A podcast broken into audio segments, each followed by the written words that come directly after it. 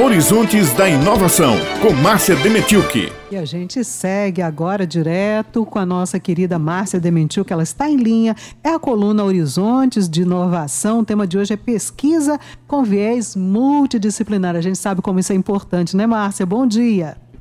Oi, bom dia, bom dia ouvintes da Rádio Tabajara.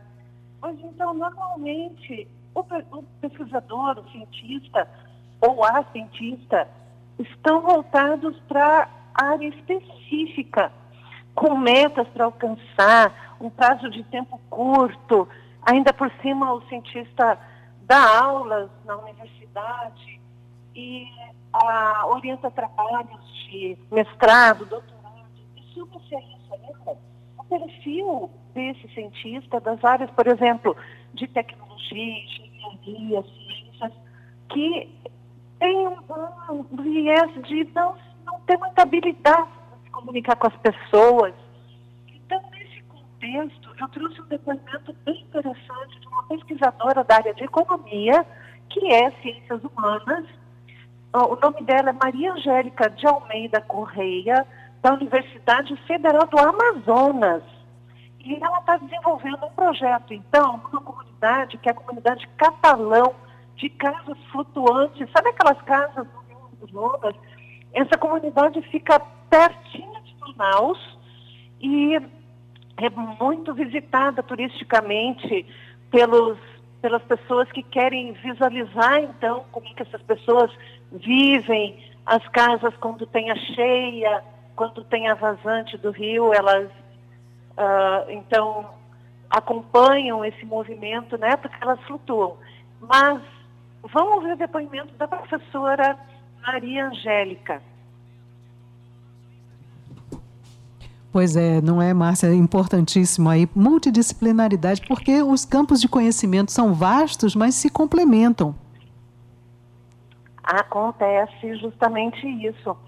Ah, a, os pesquisadores, por exemplo, passam perto da, da, da comunidade e não fazem essa socialização com as pessoas ali do local.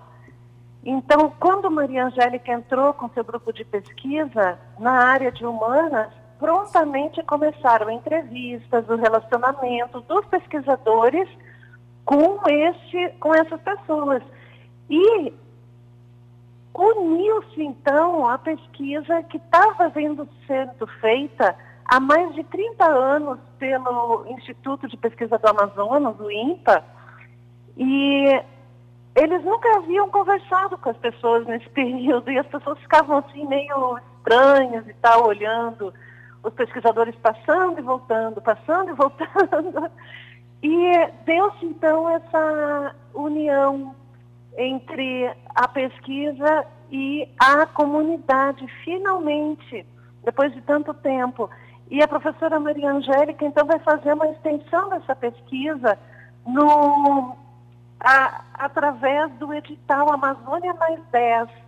Esse edital possibilitou esse, esse, essa pesquisa para a gente poder entender e unir peixes, como ela diz, peixes, uh, números, área de economia e população.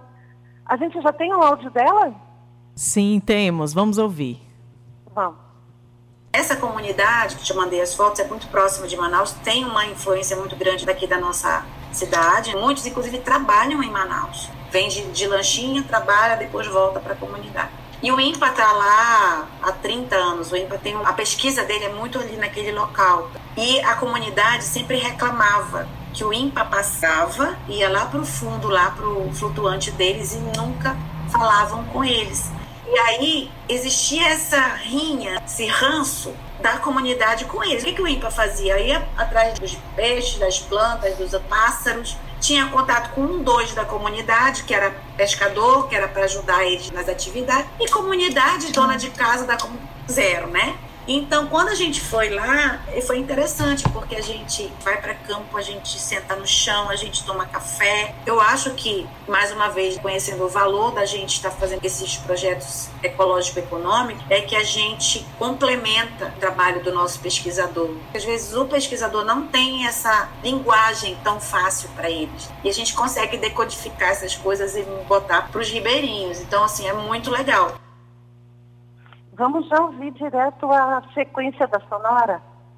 A gente quer chegar no nível, inclusive eu e Cris, a gente já estava conversando, de fazer, ter algumas questões a serem debatidas, já utilizando os meus resultados e os resultados dela, não fazendo de forma separada. Ah, os trabalhos da sócio, os trabalhos dos peixes, que a gente fala isso, né? Sócio e peixe. As variáveis dos dois respondendo questões relacionadas.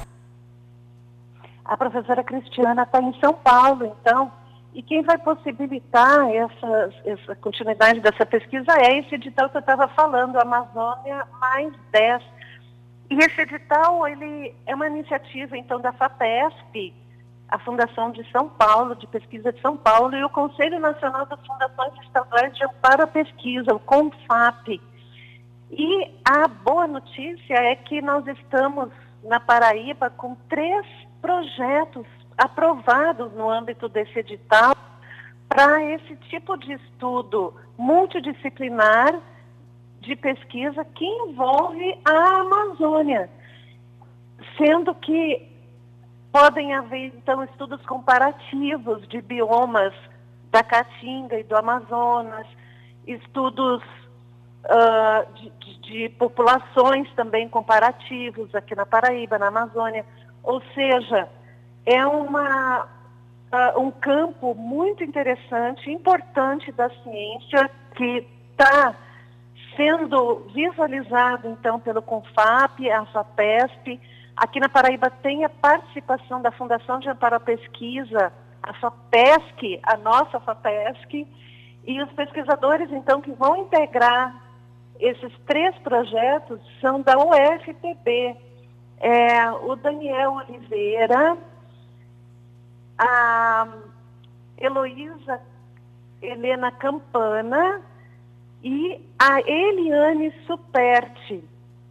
Todos eles, então, da área de área ambiental, área biológica, que vão, uh, estarão integrados a esse trabalho todo. Beth, Josi. Muito obrigada. Né? É isso, muito, muito, muito obrigada, legal. muito legal. Obrigada, Márcia, por mais essa participação aqui no Jornal Estadual com a coluna Horizontes de Inovação. A gente conta com você novamente na próxima semana aqui conosco, tá bom? Um abraço, abraço ouvintes.